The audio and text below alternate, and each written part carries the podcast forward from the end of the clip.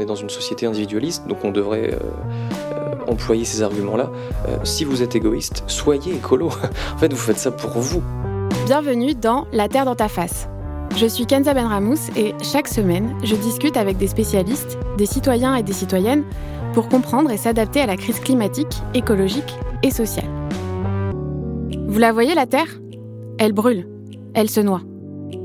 Il est temps de remettre la Terre à sa place, dans l'actualité et dans ta face. Peut-être avez-vous décidé de ne plus prendre l'avion, de ne plus manger de viande, de réduire vos achats d'objets neufs pour des raisons écologiques. Ou peut-être connaissez-vous des personnes dans votre entourage qui ont fait ces choix. Et si dans la Terre dans ta face, j'essaye de trouver des réponses à grande échelle, de montrer qu'il faut une réflexion globale et que tout ne doit pas reposer sur l'individu, il faut bien voir que les efforts individuels sont importants. Car au-delà de l'impact sur l'environnement et la réduction des émissions de gaz à effet de serre, ils participent à élargir le débat et à changer nos habitudes. Parce que finalement, c'est de ça dont il s'agit. Nos habitudes. Et la phase de changement peut parfois être un peu compliquée. Mais le seul fait de les remettre en question est déjà un pas vers le changement. Changer ses habitudes pour devenir écolo, c'était son défi. Sur le modèle du documentaire Super Size Me, où Morgan Spurlock se nourrissait uniquement du menu Super Size du McDo pendant un mois, Lucas Caltriti s'est donné comme objectif de réduire ses émissions de gaz à effet de serre à 2 tonnes en 6 mois. Il a fait de cette expérience un documentaire audio, Super Green Me, récompensé du prix du public au dernier Paris Podcast Festival. Imagine dans 20 ans, si on enregistre les réactions des gens, ça se trouve, on ne fera plus du tout de viande. Bah, c'est une hypothèse qui n'est pas très très déconnante en vrai. Je suis pas sûr que l'humanité entière sera complètement végétarienne dans 20 ans, mais en tout cas, il y a de fortes chances, en tout cas il faut l'espérer, que la consommation de viande baisse drastiquement. Il est mon invité aujourd'hui et avec lui, je me demande pourquoi changer ses habitudes pour devenir plus écolo, comment et surtout quels sont les freins à la transition individuelle. Bonjour Lucas Caltriti. Bonjour. C'est quoi euh, le plus difficile quand on se lance le défi de euh, devenir écolo en six mois? Euh, je vais faire une réponse de Normand dans un podcast nantais, mais tout dépend de qui on est et de son empreinte carbone et donc en gros de ses émissions de, gaz à effet de serre. Moi, typiquement, ce qui m'a paru le plus dur, ou en tout cas ce, qui me faisait le plus peur, en tout cas, c'était d'arrêter la viande, de réduire drastiquement ma consommation de viande, du moins, parce que j'aime beaucoup ça. J'aime beaucoup, beaucoup la viande. Et je pense que si je m'étais lancé ce défi, donc que je me suis lancé dans, euh, dans Super Green Me, si je l'avais fait avant la pandémie, avant le Covid, je pense que devoir arrêter l'avion, ça aurait été très difficile aussi. Parce que, bah, un peu comme tout le monde, comme beaucoup, beaucoup de gens, euh, j'adore voyager. Et, euh, et, donc, bah, c'est voyager loin, c'est voyager ailleurs. Et le, le Covid m'a permis d'adoucir un petit peu ce, ce côté-là. On va dire, je m'étais déjà déshabitué pendant, euh, pendant deux ans, deux ans et demi à pas prendre l'avion. Donc, euh, donc pour moi, à titre perso, c'était, plutôt la viande. Mais justement, euh, vous parlez du Covid, mais vous avez quand même fait le choix d'un changement drastique. Vous en parlez un peu d'ailleurs dans votre documentaire, en disant que c'était peut-être pas la meilleure façon de faire sa transition. Est-ce que vous pouvez expliquer pourquoi? Effectivement, d'un point de vue personnel, c'est pas la meilleure façon. En revanche, d'un point de vue médiatique, c'est une bonne façon parce qu'en fait ça en fait parler, parce que les gens écoutent et parce que ça marche bien et parce que c'est rigolo. Euh, c'est un défi et, euh, et, en, vrai même moi j'ai pris du euh, j'ai pris du plaisir à le faire. Après effectivement d'un point de vue climatique c'est pas et écologique c'est peut-être pas une bonne solution. C'est pas une bonne solution parce qu'en fait cette transition c'est pas un jeu en soi et il faut que cette transition elle soit durable parce qu'on entend beaucoup parler donc de d'objectifs lointains à 2030, 2050, etc., pour euh, limiter le réchauffement climatique. Et on a presque l'impression qu'en fait, bon, bah, en 2030 ou en 2050, c'est bon. C'est bon, c'est gagné, on a limité, allez, on repart comme avant.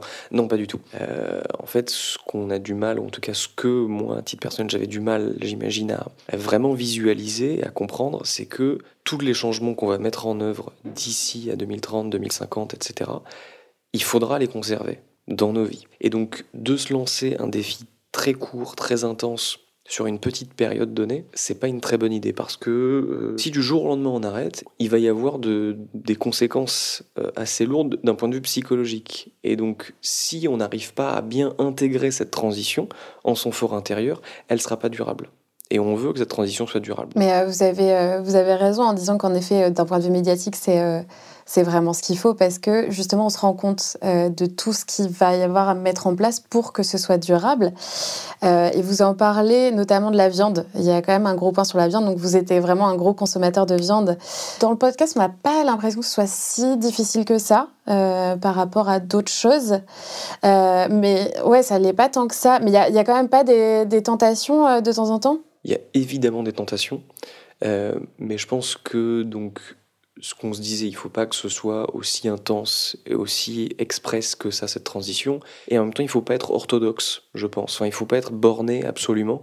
C'est-à-dire que on peut aussi s'autoriser quelques de céder un peu à la tentation de temps en temps parce que ça fait du bien, parce que ça fait tenir aussi. L'idée, voilà, c'est vraiment d'avoir une transition euh, durable, conséquente et progressive. Donc oui, évidemment qu'il y a des tentations, évidemment que bah, c'est pas parce que j'arrête de manger de la viande que j'arrête d'aimer la viande. Donc c'est ça qui est compliqué.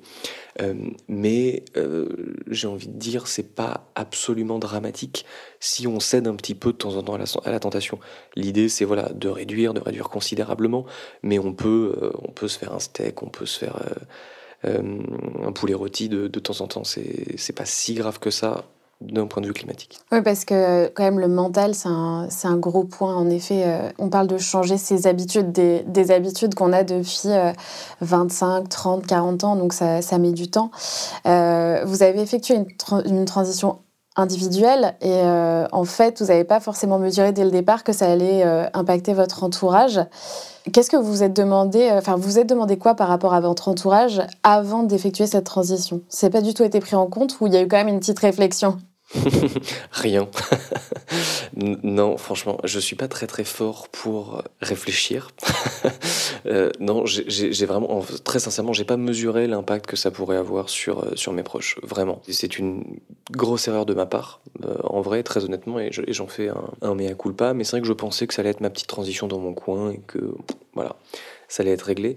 Euh, c'est pas le cas parce que bah, quand on vit en fait en couple, bah, ça impacte en fait le foyer déjà. Quand on retourne voir ses parents, quand on part en vacances, etc. En fait, voilà, tout dans notre vie évolue. Je vais pas dire change diamétralement, mais en tout cas évolue. Et donc, bah, on vit jamais en fait seul dans une bulle. On a toujours des interactions avec les autres.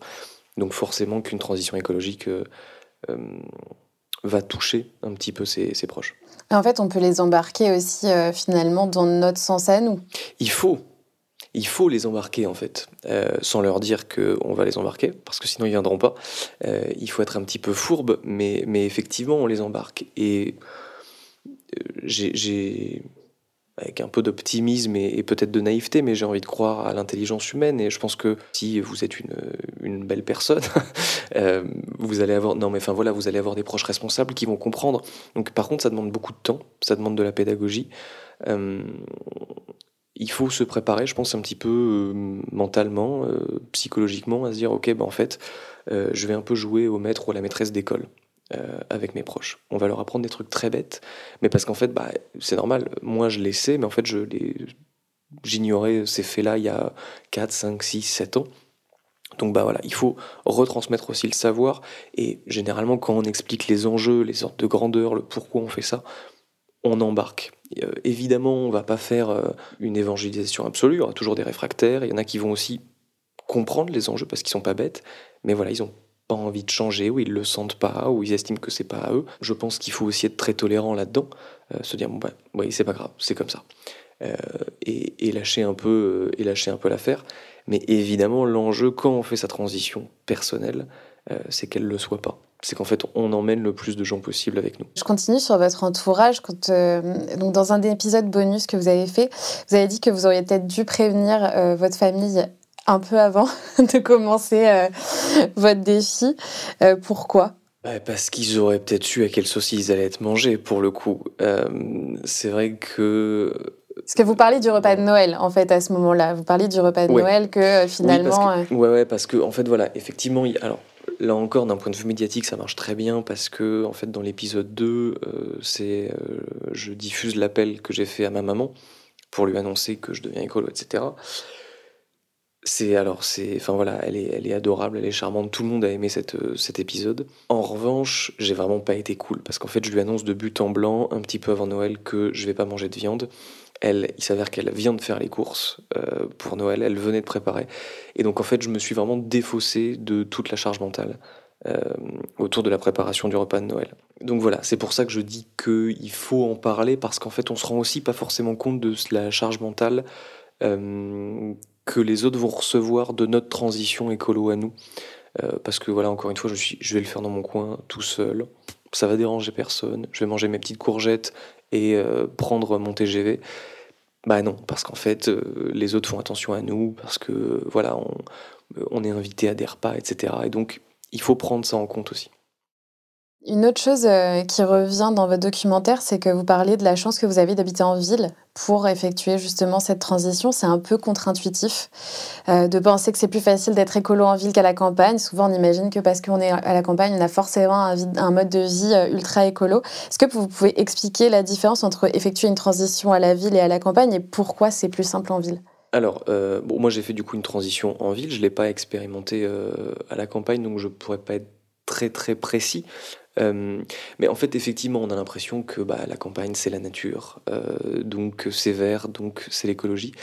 Et en fait, non, c'est pas, pas tant que ça. En fait, quand il faut, il faut vraiment revenir à chaque fois à la base sur l'empreinte carbone et qu'est-ce qui pollue chez nous. Ce qui pollue chez nous, c'est l'alimentation, c'est les transports, c'est le logement et nos achats. Ça, c'est les quatre gros piliers euh, qui polluent chez nous. Et il y a un cinquième pilier qui est les services publics, mais bon, là, on n'y peut rien. Euh, c'est euh, l'éducation, c'est la défense, c'est les hôpitaux, etc. Donc, enfin, ça, on peut voter de temps en temps pour avoir un gouvernement plus efficace qu'un autre, mais c'est tout. Donc, sur les piliers sur lesquels on a vraiment une marge de manœuvre, on a donc l'alimentation, bon ça qu'on soit à la ville ou à la campagne, on peut se dire que ça change pas forcément, quoique. Euh, parce que déjà, si on vit à la campagne mais qu'on aime bien aller un peu au restaurant, etc., on se rend compte qu'il y a beaucoup moins d'alternatives VG en dehors des grandes villes. Et encore, là je suis allé à Londres en vacances la semaine dernière, euh, ils ont une avance sur nous qui est absolument considérable, vraiment. Euh, donc effectivement, quand je vois, euh, je vais de temps en temps à Lyon, là moi je vis, je vis à Paris, je ne sais pas si c'est le cas à Nantes, mais voilà, dans les grandes villes quand même, il y a, j'ai l'impression qu'on est un petit peu plus sensible à ça, il y a plus d'alternatives VG, donc ça déjà c'est pour, pour la partie alimentation. Pour la partie logement, quand on vit en zone rurale, on a potentiellement une maison, donc plus de, plus de surface, donc plus de surface à chauffer. C'est pas forcément bien isolé, ça peut potentiellement être des vieilles maisons, donc si on a une, une, une chaudière au fioul dans une maison pas isolée, ça c'est absolument euh, catastrophique. Et ensuite sur les transports, bah, je ne veux pas faire de généralité, mais euh, à mon avis, euh, une immense, immense, immense majorité de gens qui vivent en, en milieu rural, ou en tout cas pas dans des grandes villes, ont des voitures. complètement, il y a une dépendance, euh, il y a une dépendance à la voiture euh, du fait de l'aménagement du territoire euh, français en fait. Exactement. Et, et, du coup, là, si je bascule, si on fait sa transition en ville, on a des plus petits logements, donc il y a moins besoin de, de les chauffer. Sur l'isolation, en tout cas à Paris, là par contre, c'est un point, euh, un point vraiment euh, négatif, mais je pense que dans tout le pays, c'est comme ça. On a vraiment un gros, gros, gros problème d'isolation des logements. Mais sur les transports, à Paris, moi j'ai une chance, enfin j'ai pas de voiture en fait. Et j'ai pas besoin de voiture parce que je peux faire beaucoup de choses à pied. Et tout ce que je fais pas à pied, je le fais en transport en commun. Je le fais soit en bus, soit en tram, soit en métro, soit en RER, e soit en TER. J'ai toutes les gares aussi de TGV qui sont à côté de chez moi. Donc je peux partir aussi en vacances en TGV et en fait je prends juste, j'ai qu'à prendre le métro pour partir après en TGV. Donc en fait, j'aimais quasiment rien en termes de, CO2 pour les, pour les déplacements, ce qui n'est pas le cas en zone rurale. On a cette image un petit peu bucolique de, de la campagne, de la zone rurale, ou même du périurbain, où on peut se dire, bah, j'ai une petite maison euh, en banlieue avec un jardin, bah, je suis quand même mieux qu'en ville, c'est beaucoup plus écolo. Non, non, c'est pas forcément le cas. Il y a une autre chose qui est présente euh, en ville plus qu'à la campagne, c'est euh, la publicité. Est-ce que ça, c'est pas aussi une grosse tentation? Parce que Paris, par exemple, dans le métro, il y a énormément de pubs immense euh, pour euh, des compagnies aériennes qui nous vendent des voyages euh, pas très chers, donc très attractifs aussi. donc ça, ça peut être un vrai frein finalement. Euh, alors oui, effectivement, il y a énormément de pubs euh, en, ville. Pour autant, je dirais pas qu'il y a moins de pubs euh, en zone rurale, parce qu'en fait, il y a de la pub à la télé sans cesse. Il y a des plages pubs qui sont absolument immenses. Si vous regardez pas la télé, vous êtes sur Internet. Sur Internet, il y a plein de pubs partout. Sur les réseaux sociaux, c'est inondé de pubs partout. Euh, donc, euh, oui, la pub, ça c'est indéniable, est un frein immense à la transition écologique. Ça c'est clair. Euh, et il faut, à mon avis, vraiment légiférer là-dessus parce qu'il y, a des- choses qui, qui- sont plus possibles, qui sont plus, euh, sont plus acceptables euh, aujourd'hui et qui sont complètement incompatibles avec nos, objectifs climatiques. Euh, quand on vous vend encore des voitures, même électriques, mais qui sont immenses, qui sont très lourdes, enfin, ça, reste une aberration. Autre chose dont vous avez un peu parlé, c'est le logement. Vous vivez dans un logement qui n'est pas très bien isolé, mais comme en fait beaucoup de logements parisiens, beaucoup de logements de grandes villes. Et vous étiez prêt à déménager pour respecter les deux tonnes. Enfin, vous aviez émis cette idée-là. Quelle réflexion vous a amené à abandonner euh, le fait de, déménager, justement Alors déjà des discussions de couple, parce que bah évidemment euh, déménager seul c'est plus simple que déménager quand, quand on vit en ménage déjà. Et ensuite c'est un message que j'ai reçu sur, euh, sur Instagram je crois, c'était un auditeur ou une auditrice, je me souviens plus, qui me dit mais ouais tu vas déménager pour ton défi, tu vas réduire ton empreinte carbone, sauf qu'en fait il y a quelqu'un qui va récupérer ton appart et qui va lui aussi vivre dans une passoire thermique. Ce que j'ai trouvé très juste. Euh, et effectivement, là encore, du coup, se dire il faut absolument que je déménage très vite, c'est pas en fait le plus pertinent. Le plus pertinent, ça va être, quand on est locataire comme moi, déjà d'interpeller euh, la propriétaire ou le propriétaire. De dire, bon, bah, on vit dans une passoire thermique, c'est pas terrible, euh, vous pourriez faire éventuellement, toujours, euh, faut parler aussi avec l'argent, parce qu'en fait, c'est ça qui motive les gens, bah, on va pouvoir faire des économies d'énergie, etc. Et ensuite, euh, j'avais aussi pensé à ça, mais ça c'était avant, que la- avant que la guerre en Ukraine euh, débute et avant que les, les taux euh, bancaires explosent, c'était d'acheter un appartement pour le rénover énergé- énergétiquement parlant. Et donc là, là, ça a du sens. Donc c'est ça qui a fait que euh, que j'ai pas déménagé. Mais par contre, ça reste évidemment un sujet central et que que j'oublie pas du tout. Et ça sera un de mes prochains objectifs, c'est de voilà, idéalement de convertir, on va dire, une passoire thermique en logement euh, mieux isolé. En fait, j'ai trouvé que le logement, typiquement, c'était vraiment euh, le point d'ancrage. Enfin, c'est un tournant, en fait. C'est-à-dire que par rapport à votre transition individuelle, on comprend bien que le logement, c'est quelque chose qui touche vraiment tout le monde et qu'on n'a pas tous euh, un, levier sur euh, nos logements. On est très souvent locataire. Euh, on peut pas rénover. Ça coûte très cher de rénover euh, une maison entière. et on sait très bien que changer une fenêtre à un moment, changer, isoler un- une pièce à un autre moment, c'est pas vraiment la solution. Il faut vraiment engager une rénovation massive. Est-ce que justement, c'est pas un peu décourageant de voir tous ces débats qu'il y a autour de la rénovation énergétique des bâtiments où on sait que ça peut être super efficace et de voir qu'en fait ça, n'avance pas? Bah, en fait, moi, ce qui me décourage, c'est que justement, il n'y a pas de débat. En fait, ça fait consensus. Tout le monde a envie de vivre dans un logement, bien isolé. Enfin, vraiment, je vous mets au défi de me trouver quelqu'un qui me dit non, moi j'aime bien ma passoire thermique. Euh, j'ai froid l'hiver, j'ai chaud l'été. Euh, non, non, parfait. Je paye une blinde d'EDF, de gaz, de fuel. Personne, franchement, personne. Euh, proprio, locataire, personne. Les, seuls débats, c'est au niveau euh, du gouvernement, qui crée les débats absolument tout seul, à mon sens. Mais voilà, qui dit ouais, il faut aller vite sur la question de l'isolation, etc. C'est pas le cas. Euh, on voit que les dispositifs qui sont mis en place, euh, ma prime rénov, sont vraiment pas efficaces. Euh, Il y, a, vraiment de, de, de gros soucis là-dessus. On pourrait faire 8 heures de discussion sur ma prime rénov. Donc non, je suis pas trop désespéré parce que j'ai l'impression que c'est quand même quelque chose que tout le monde, enfin voilà, tout le monde arrive à comprendre l'utilité de, la chose. Un peu désespéré parce qu'effectivement ça va pas dans le bon sens et que oui, ça coûte par contre très cher. Évidemment que ça coûte très cher et justement là c'est une grosse limite de l'action individuelle. Si l'État n'aide pas le- les citoyens, ça n'avancera pas. C'est pas possible. Changer une petite fenêtre ou euh, mettre du parquet, machin. Tout ça, c'est des choses à la marge qui vont pas changer foncièrement le DPE. C'est bien, je dis pas qu'il faut pas le faire, mais en fait, ce qu'il faut faire, c'est vraiment euh, isoler le toit. C'est isoler par l'extérieur. Enfin, c'est des choses qui sont assez lourdes, assez chères.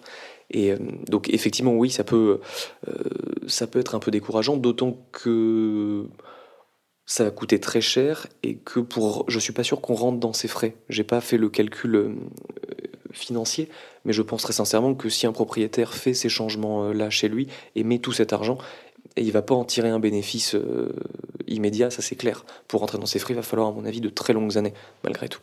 Mais il faut le faire. Donc, effectuer une transition écologique individuelle, euh, c'est bien, mais c'est aussi se rendre compte qu'il euh, y a un niveau au-dessus de, la transition individuelle. Euh, malgré tout, qu'est-ce que vous avez compris grâce à cette transition en six mois sur ce qu'on appelle les petits gestes ou les gestes utiles?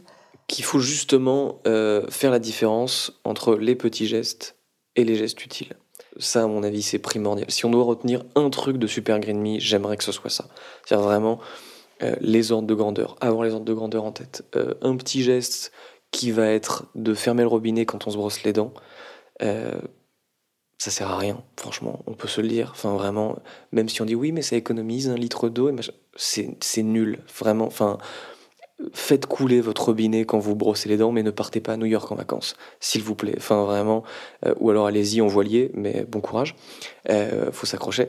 donc voilà, il faut vraiment, vraiment, vraiment dissocier les petits gestes qui ne servent à rien et l'action individuelle qui, elle, a du sens. C'est-à-dire euh, ne pas prendre ou alors diminuer euh, ses voyages en avion, c'est isoler son bâtiment, c'est euh, manger le moins de viande possible, c'est prendre le moins possible sa voiture, prendre son vélo, etc. Parce que ça peut paraître un peu insignifiant, mais c'est très très très important.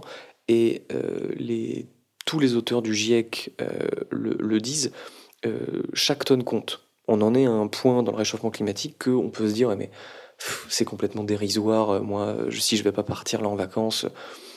Non, non, ça compte, ça compte. Chaque tonne compte parce que il faut aussi bien comprendre que si on n'arrive pas à limiter le réchauffement climatique à 2 degrés, comparé à l'ère pré-industrielle, bon, c'est pas une bonne nouvelle en soi. Par contre, ça veut pas dire qu'on a perdu. Il n'y a jamais un moment où, en fait, on aura perdu, où ça sera fini.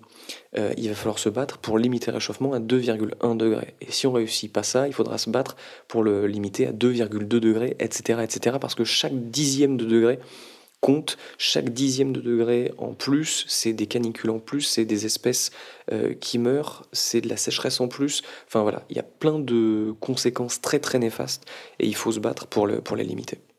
Oui, je pense qu'on l'a un peu compris aussi avec euh, cet été, où euh, du coup il y a eu quand même canicule sur canicule, sécheresse sur sécheresse.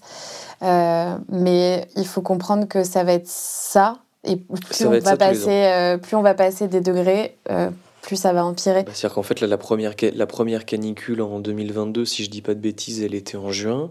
Eh ben, peut-être que dans deux ans, elle sera en mai, et peut-être que dans quatre ans, elle sera euh, en avril. Et euh, voilà. Histoire de finir sur une note positive. Justement, est-ce que maintenant que vous avez fait cette transition, vous avez quand même de l'espoir pour la planète? Pour la planète, oui, parce que la planète va nous survivre. Et pour nous? Pour nous, non. non, pour nous c'est compliqué. Bah, je sais que je devrais pas dire ça et que je devrais dire que si on va y arriver. Je, je suis malheureusement pessimiste, euh, mais d'un autre côté, je suis foncièrement égoïste euh, parce que je suis un ancien pollueur euh, et que je suis donc assez égoïste et que je me dis qu'en fait, si je fais ça, c'est aussi pour moi parce qu'en fait, j'ai pas envie de crever d'une canicule. Euh, ou du moins d'une canicule, mais tard, le plus tard possible. Euh, donc je suis un peu pessimiste, on va dire, sur euh, l'espèce humaine en général, mais je me raccroche au fait que si je le fais, c'est aussi pour moi, en fait très sincèrement. Euh, que... Après, l'égoïsme n'est pas forcément une mauvaise chose. Hein. Mais complètement. Si euh, tout le monde était égoïste à ce niveau-là, on arriverait. Tout à euh, fait. Parce qu'on a l'impression aussi de ce cliché que le, l'écologie, c'est vraiment faire attention aux autres, c'est se sacrifier pour les. Non, je pense qu'on peut être écolo. Et d'ailleurs, on est dans une société individualiste, donc on devrait euh, employer ces arguments-là. Euh, si vous êtes égoïste, soyez écolo. en fait, vous faites ça pour vous. Vous faites même pas ça pour vos enfants. Euh, évidemment que vous le faites pour vos enfants et vos petits-enfants, c'est vrai, mais sans aller jusque-là. si vous comptez vivre encore 10 ans, au minimum, bah, soyez écolo. parce qu'en fait, dans 10 ans, dans 15 ans, dans 20 ans, tout ça va encore s'aggraver. Donc non, non, arrêtez de manger de la viande, arrêtez de prendre l'avion, c'est pour vous. C'est pour que vous puissiez continuer à partir en vacances. J'ai une dernière question que je pose euh, à chaque fin d'épisode.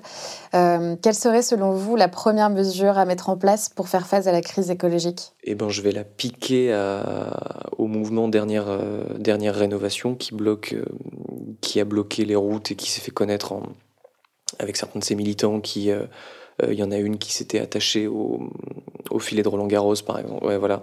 Donc c'est ce, à ce mouvement-là qui lui demande justement ce qu'on disait, euh, une rénovation euh, thermique et énergétique de tout le parc immobilier français pour respecter euh, nos accords et nos engagements climatiques.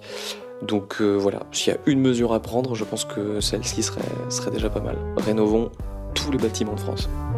Merci à Lucas pour son temps et à vous de nous avoir écoutés. Retrouvez-moi tous les jeudis pour un nouvel épisode. Et si vous avez aimé ce podcast, dites-le nous. Vous pouvez nous laisser des étoiles sur les plateformes de podcast et nous suivre sur les réseaux at alvéole-du-bas création. À jeudi prochain. Ce podcast est produit par le studio nantais Alvéole Création. Il est écrit et animé par moi, Kenza Benramous. Pensé et produit avec Marine Roguillerme, également au montage, mixé par Pierre Yvalin au studio Alvéole.